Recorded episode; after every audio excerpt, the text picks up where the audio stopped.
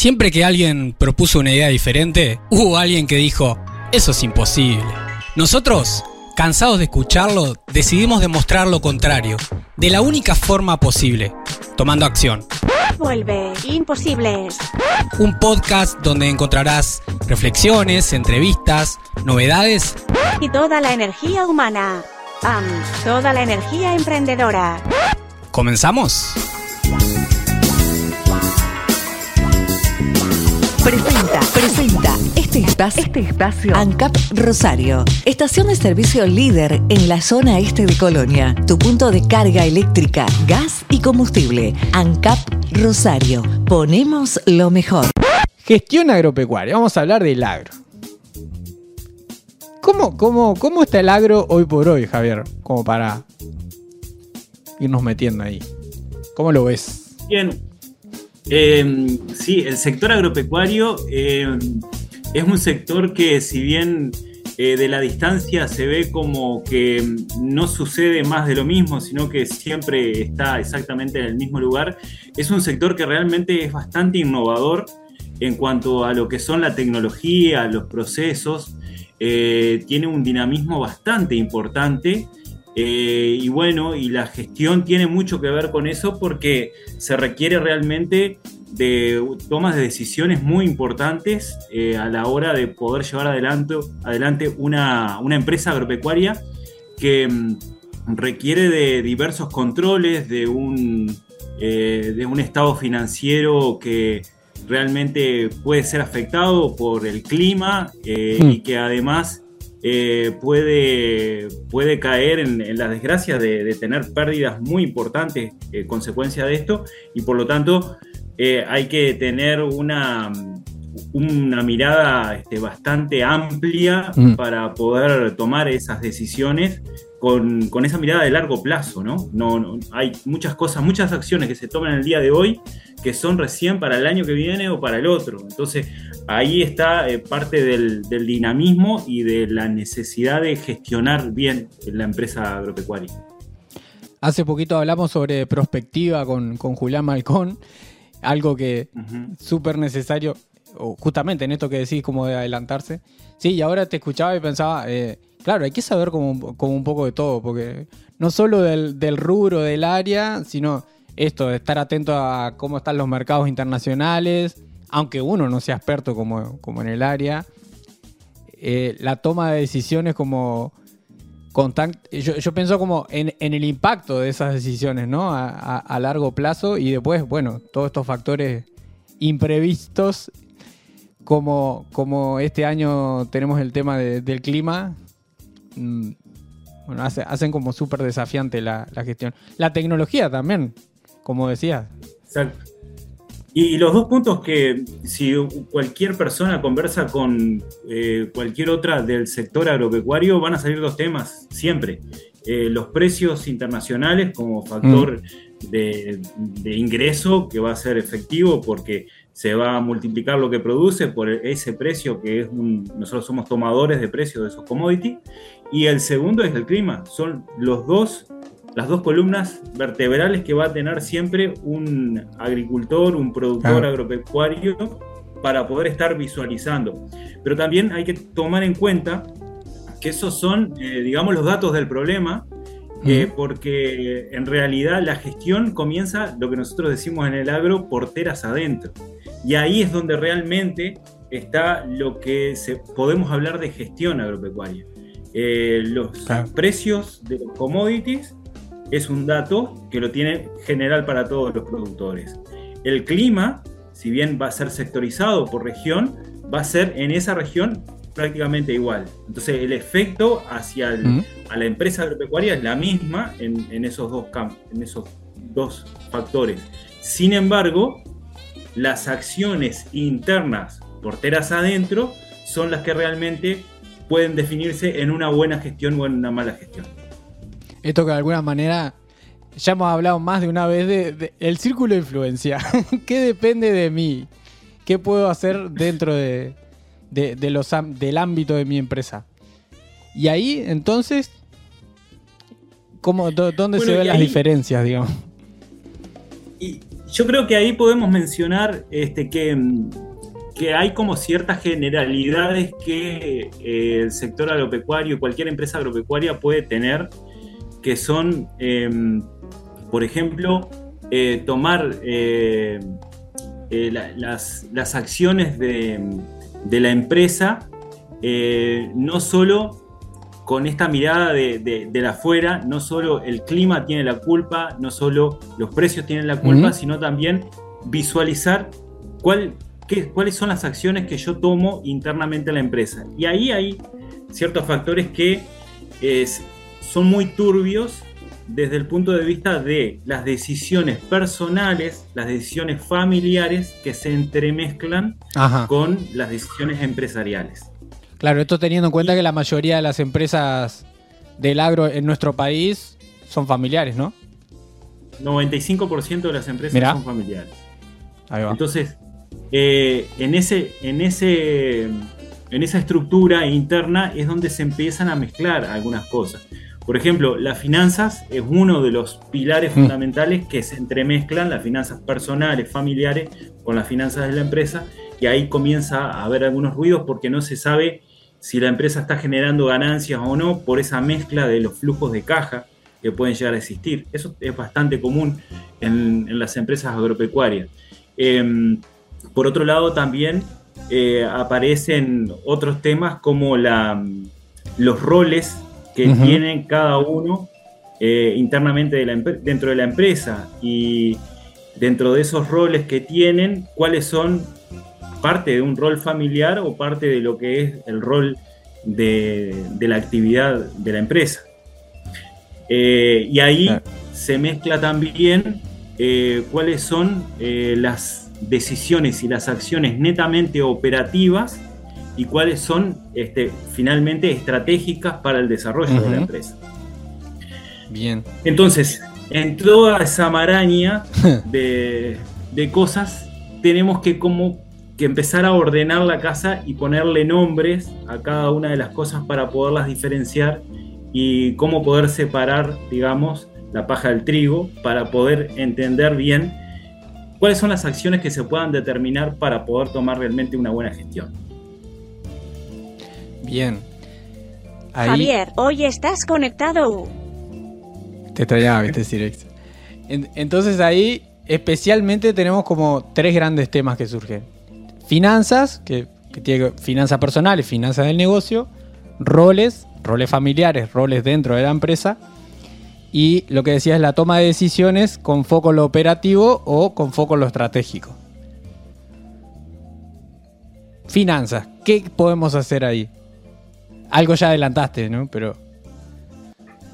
Sí, em, lo importante eh, y el, comienzo del manejo de las finanzas desde el punto de vista de las empresas agropecuarias realmente pasa por, primero que nada, quien toma, quien es el decisor, este, quien, quien genera eh, la gestión de la empresa, tiene que comenzar a separar las finanzas personales, las finanzas de la familia, con las finanzas de la empresa.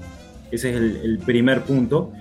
Y tener cierta capacitación de a qué se refiere esas finanzas, eh, poder entender qué es un estado de resultado, qué es un estado de situación, qué es un flujo de caja, el estado de, flujos y fondos, para poder saber la diferencia entre lo que es un costo eh, de producción o lo que es una inversión, porque es muy común encontrarse eh, con productores que puedan decir al final del año, este fue un año malo porque no me quedó nada en la caja. Y eso no siempre significa que sea un año malo, que haya tenido una mala gestión, sino que seguramente pudo haber tomado algunas decisiones de inversión que van a quedar para largo plazo, quizás 10, 20 o 30 años, que va a ser una mejora continua de la empresa en, distintas disciplinas, puede ser eso, y que por esa razón no eh, tenga un flujo de fondo positivo. Eh, sin embargo, podés tener un flujo de fondo positivo eh, pero capaz que sin hacer inversión, entonces todo se vuelve más obsoleto o inclusive descapitalizándose. Es decir, si yo vendo más animales de lo que me ingresaron o o bajo la productividad y vendo parte del capital de trabajo que yo tengo, voy a tener un mejor flujo de caja, pero sin embargo el resultado final de la empresa va a ser negativo. Entonces, entender esos mm. conceptos eh, y poderlos separar de la caja de la familia es el primer proceso para poder comenzar con una buena gestión.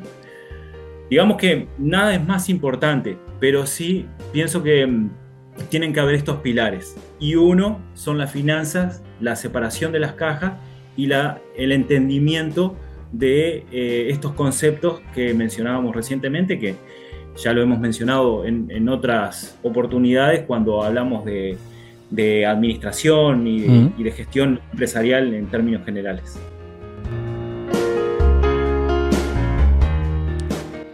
Y ahí también, mm, no sé, pensando como lo que pueda aparecer del otro lado, eh, ¿Estamos hablando como de una gran capacitación en esto de, entender lo que, lo que decís o, qué sería necesario ahí? No, la, capacitación eh, es eh, relativamente sencilla, si se quiere, en, varias formas.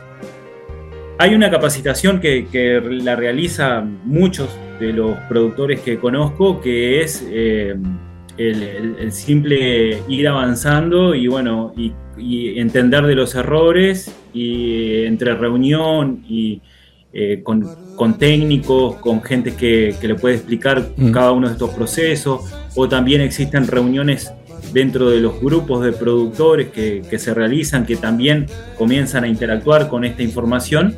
Eh, con esa base, eh, el productor puede ir haciéndose de un, nivel de información que le permita hacer esta distinción y comenzarlo a trabajar. Y otra capacitación es, bueno, eh, evidentemente ir a, alguna institución que le pueda permitir este, brindarle estos conceptos y de esa forma adquirirlos y tener la capacidad de poder resolverlo de otra forma. Pero nada es complicado, eh, sino que es un tema de, de un poco de hambre de entender estos aspectos que hacen bastante ruido en términos generales en el sector agropecuario este, y que muchas veces limita eh, en forma bastante importante el avance, el progreso de muchas empresas por esta falta de entendimiento. Perfecto, perfecto.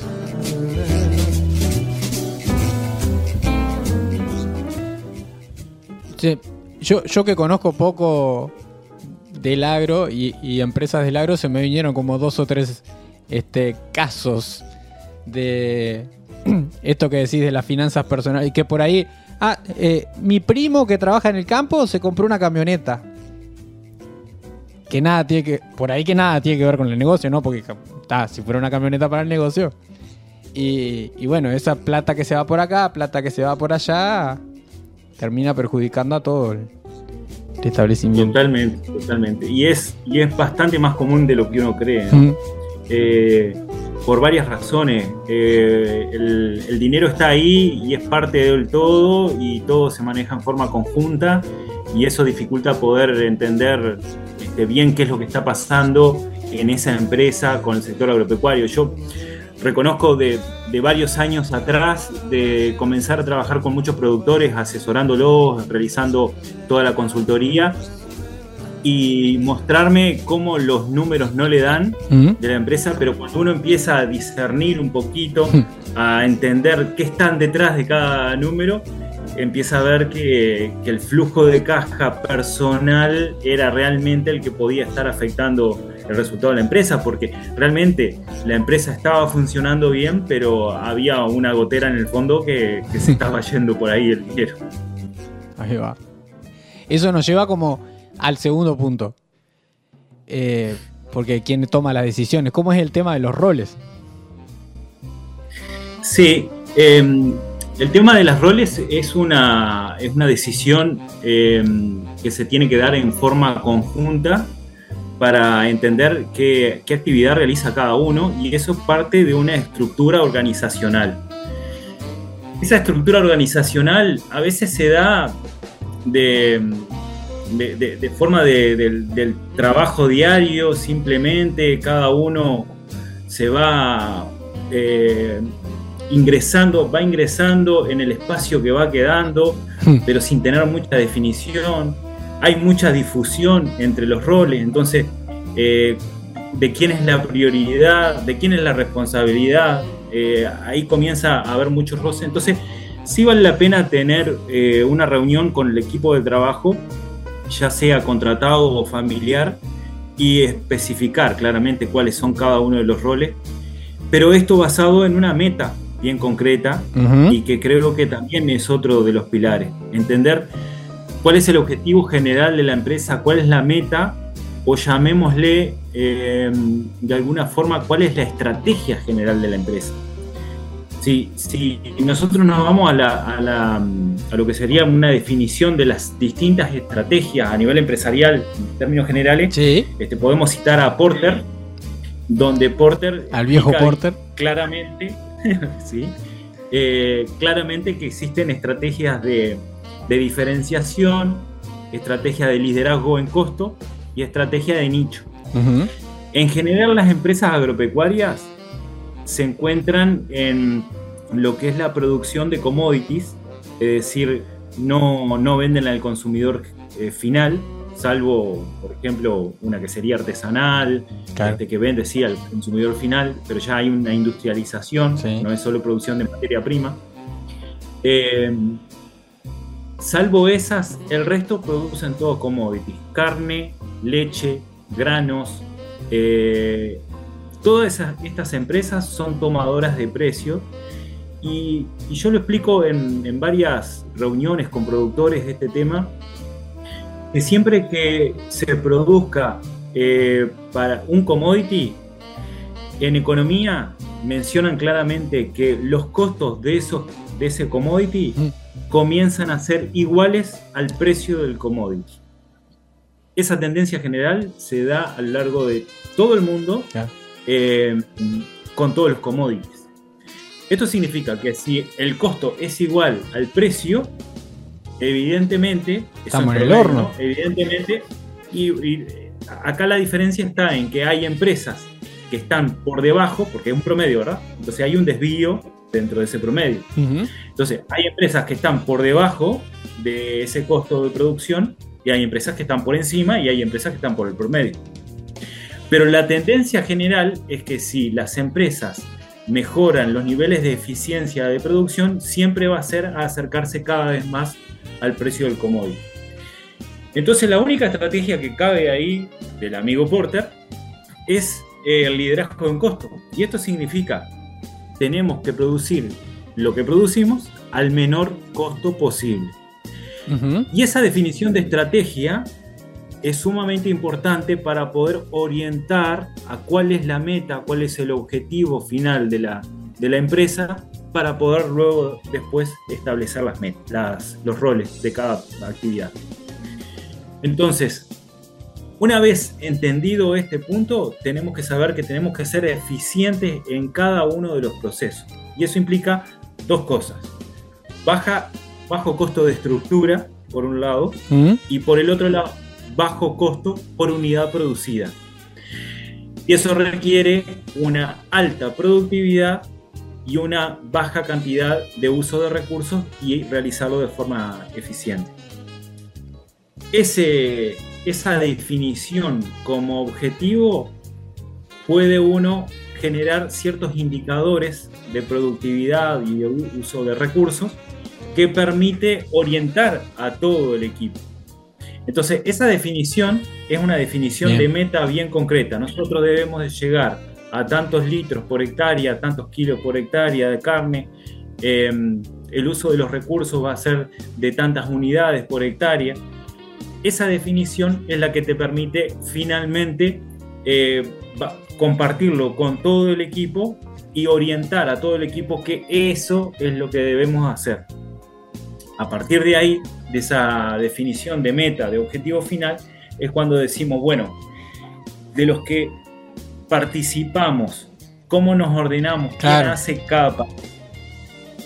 Claro. Y a partir de esa definición de organización de cada parte, cada uno ya está comprometido en eh, determinado rol, comprometido en determinada acción y tiene que rendir, digamos, al grupo, al grupo familiar, al grupo de trabajo, al equipo de trabajo, apoyado por supuesto siempre por un líder, que lo hemos hablado este, incansadamente, el tema del liderazgo, que es totalmente necesario para que el líder pueda generar ese tipo de, comunicación eh, y saber que eh, en esa comunicación es donde se va a plasmar esa meta final de la empresa.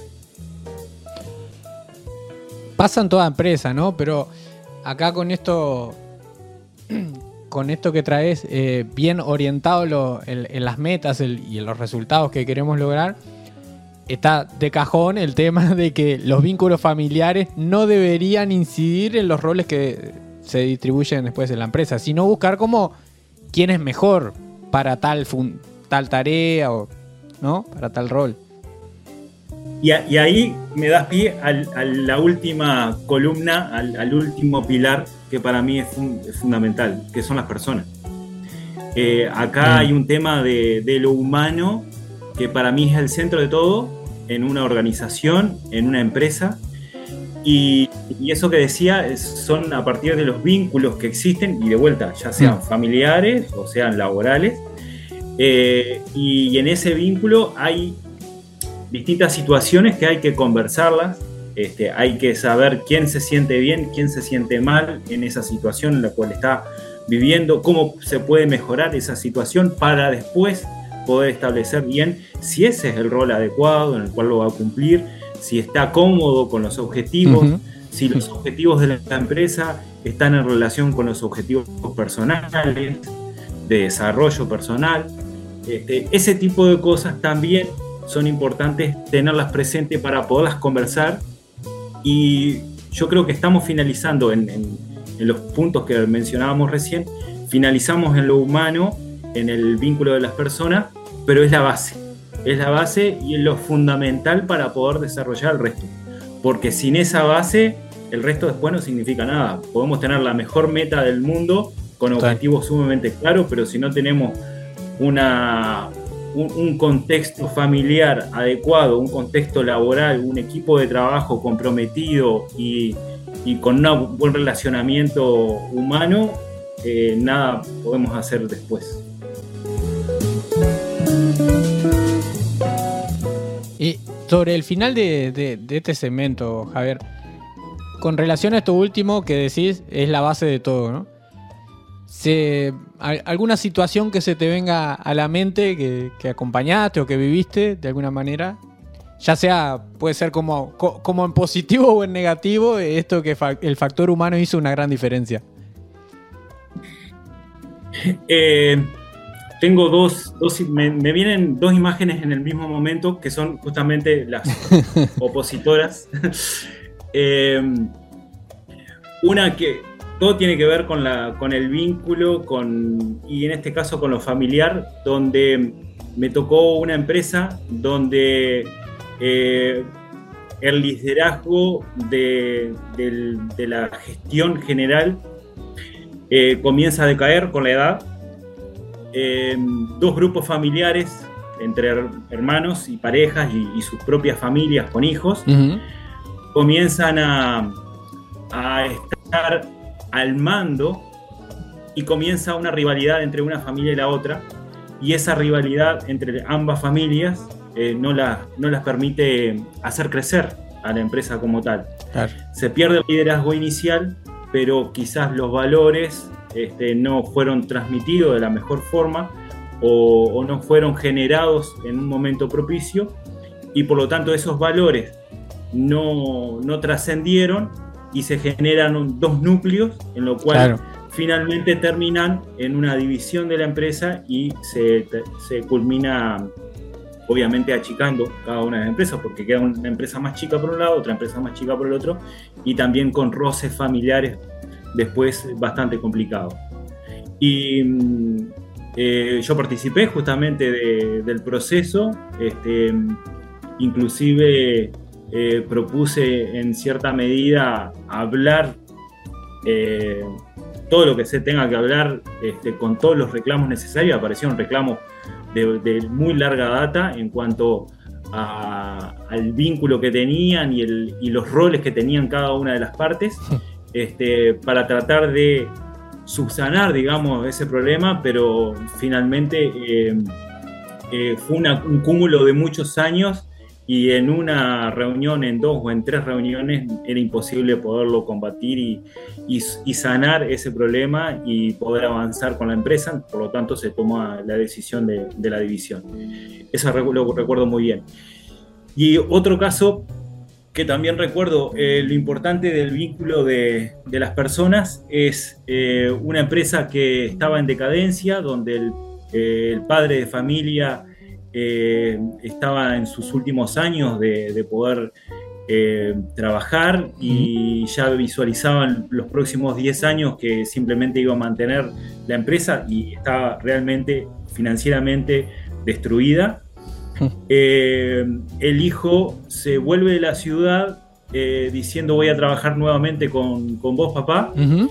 y él toma enfrente, eh, se hace cargo de la empresa y comienza a trabajar de forma conjunta y luego comienza a liderar él basado en las finanzas y resuelven una cantidad de problemas eh, financieros que tenía la empresa, crece la empresa y hoy es una empresa que está muy bien actualmente, este, donde se mejoró el vínculo interno familiar claro. y donde progresó con una nueva visión.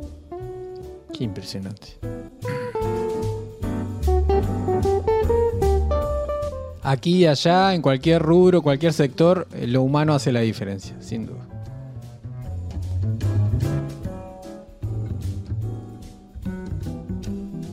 Tenemos para ti una pregunta imposible. ¿Aceptas este desafío? Y llegó el momento. Nunca había tenido una pregunta imposible. Por supuesto, Sirexa, ¿cómo te extraño? sí, sí. Eh, también, también, ¿viste? No, no, no, no sé, a mí no me parece muy imposible, pero vos verás. Acá, eh, lo que pregunta todo el mundo, Javier, ¿cuándo volvés al estudio de Rosario FM? eh, lo tengo bien claro y concreto. Si, si hay una cuarta temporada de Imposible, vuelvo. Disculpa, ¿puedes repetir esa idea? Así es, y lo reitero para toda la audiencia de Rosario FM. Eh, si hay una cuarta temporada de Imposible, vuelvo. Bien, sabemos que eso está en tus manos. Gracias Javier por acompañarnos. Es muy bueno que... O sea, no precisas invitación, pero viste que te demoraste como tres meses de, del arranque bueno. de esta temporada para volver. Cuando vos quieras, acá estamos. Bueno, acá, acá estoy también, siempre que, que, me inviten voy a estar, así que no, no hay problema. Tenemos que volver a esas mesas de, de, de tertulia que en alguna ah, vez sí, armamos. Sí. En, en esas voy a estar. Bien, te queda el desafío de conseguir la gente. Así es. Haz clic en el botón para no perderte nada y compartí este programa con tus contactos.